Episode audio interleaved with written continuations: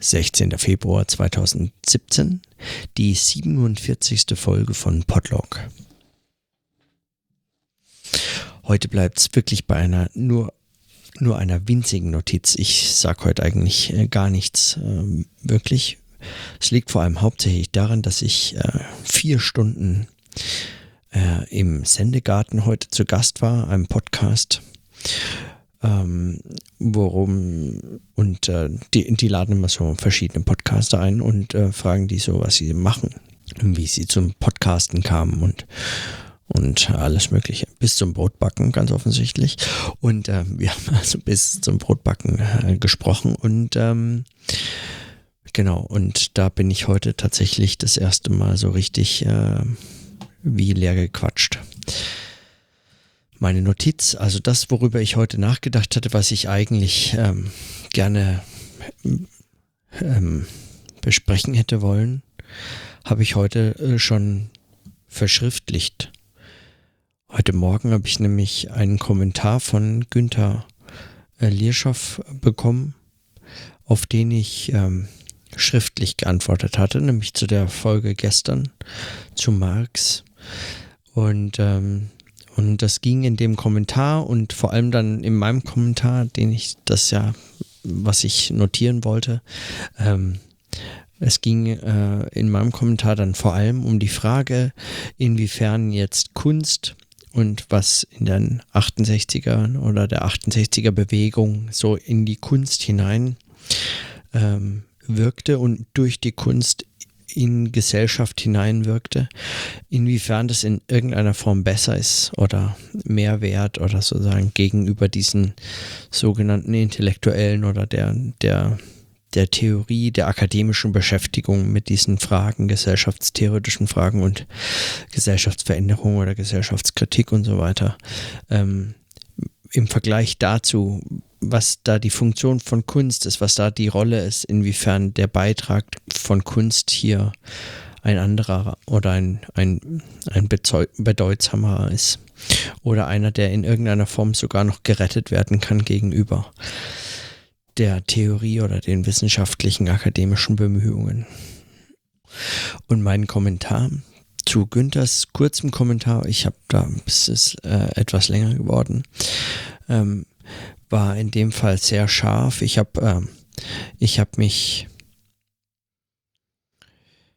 weil mich das in anderen Kontexten einfach auch nervt. Also ich ich verstehe und ich äh, schätze, äh, also äh, Günther hat verschiedene äh, Künstler genannt, die ihn begeistern und die genau das für ihn ausdrücken, worum es ihm geht. Künstler wie Josef Beuys, Barton Brock, Christoph Schlingensief ähm, und andere, die und sagen die Leute, die diese dann beeinflusst haben. Unter anderem natürlich auch ihn, aber es gibt sozusagen diese diese politisch aktiven Künstlerinnen und Künstler, die in die Gesellschaft hinein ihre Veränderungen tragen und so weiter. Und das habe ich nie bestritten. Das ist gar nicht die Frage. Nur ähm, es ging mir um die Frage der 68er Kritik beziehungsweise der Kritik der Alt-68er.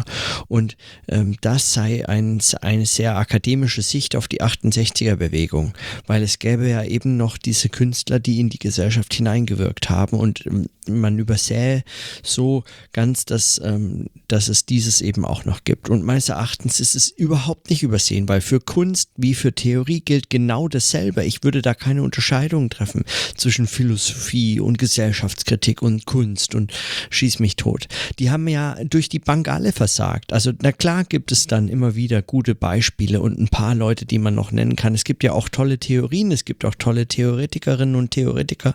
Es gibt gute Bücher, die geschrieben wurden und es gibt wichtige Diskussionen Diskussionsbeiträge, die heute schon wieder vergessen wurden oder noch nicht vergessen wurden, aber ähm, die völlig unterschätzt sind oder die noch nicht unterschätzt sind, aber die zumindest heute genauso wirkungslos geworden sind, wie sie, äh, wie, äh, wie sonst irgendetwas und ähm, es eigentlich nicht hätten sein dürfen oder bleiben dürfen und so weiter. Das ähm, gibt es alles, da gehe geh ich ja völlig mit, aber aber diese Kunst auszuspielen gegen Theorie und gegen, ähm, gegen die sogenannten Akademiker, nur weil es sich um andere Karrierepfade handelt, Ja, andere Formen des Prekariats, andere Formen der Künstlerkarrieren statt eher Universitätskarrieren. Ob man jetzt im Atelier oder in seinem Büro in irgendeiner ähm, Bruchbude äh, wohnt, weil man sich als Akademiker sonst nichts leisten kann. Äh, ähm, von den 68ern sind nur noch die übrig, die jetzt äh, eingerichtet sind und alle anderen sind tot oder sind vergessen. Ja. Ähm, und das gilt für alle Bereiche. Ja. Und da hilft es nichts, wenn man jetzt große äh, da hilft es nichts, wenn man jetzt äh, leuchtende Beispiele wie Christoph Schlingensief oder, oder sogar Alexander Kluge oder wen äh, zitiert und, äh, und hervorbringt und, und betont, wie wichtig deren Beiträge sind. Weil ja, mag alles sein, aber wo ist es denn heute? Wo sind denn diese, diese Beiträge heute? Wer ist denn da heute noch dabei? Das ist derselbe Vorwurf, den man der Wissenschaft treib, machen muss.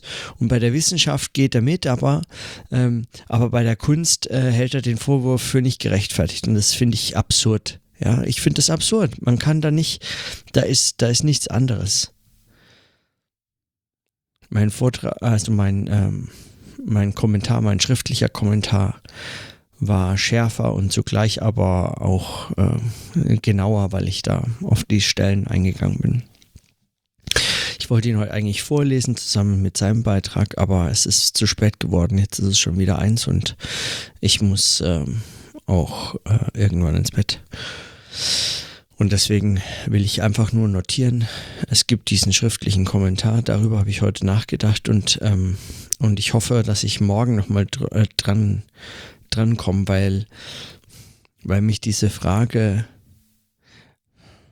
weil mich diese Frage schon nach wie vor interessiert. Also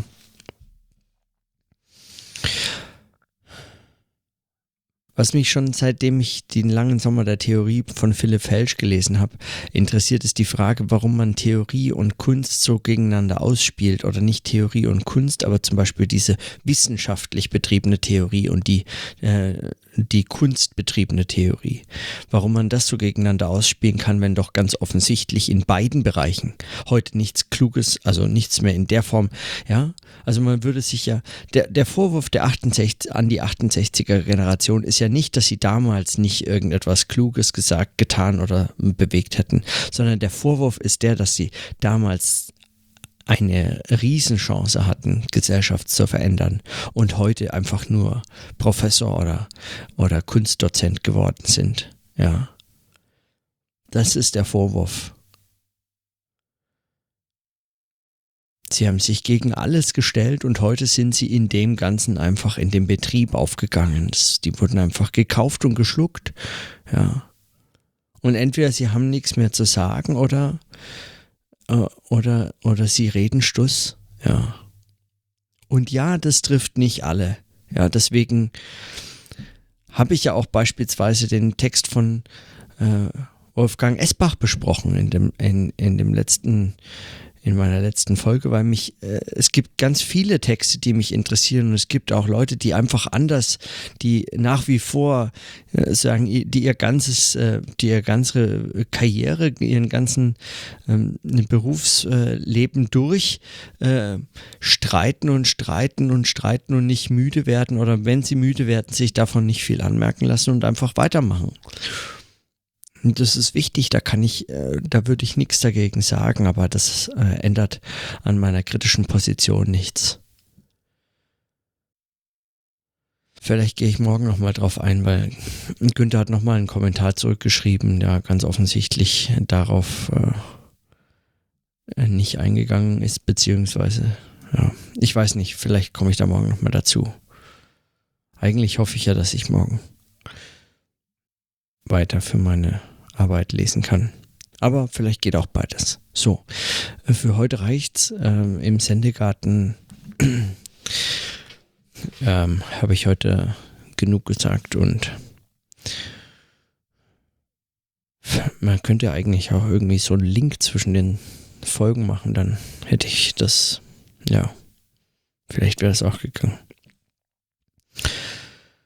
Keine Aufbereitung, keine Aufarbeitung, aber morgen mehr. Heute nur eine winzige Notiz. Zehn Minuten. Wie habe ich denn jetzt bitte wieder zehn Minuten hingekriegt? Ist doch Quatsch. Okay. heute eigentlich nur konfuses Zeug. Aus dem Stegreif raus sich an einen, an einen ähm, scharfen Kommentar erinnern. Das ist vielleicht keine allzu kluge Idee, um so eine Notiz zu führen. Aber immerhin, ich habe es aufgeschrieben. Es geht nicht verloren. Dann würde ich sagen, okay, in diesem Sinne, bis morgen.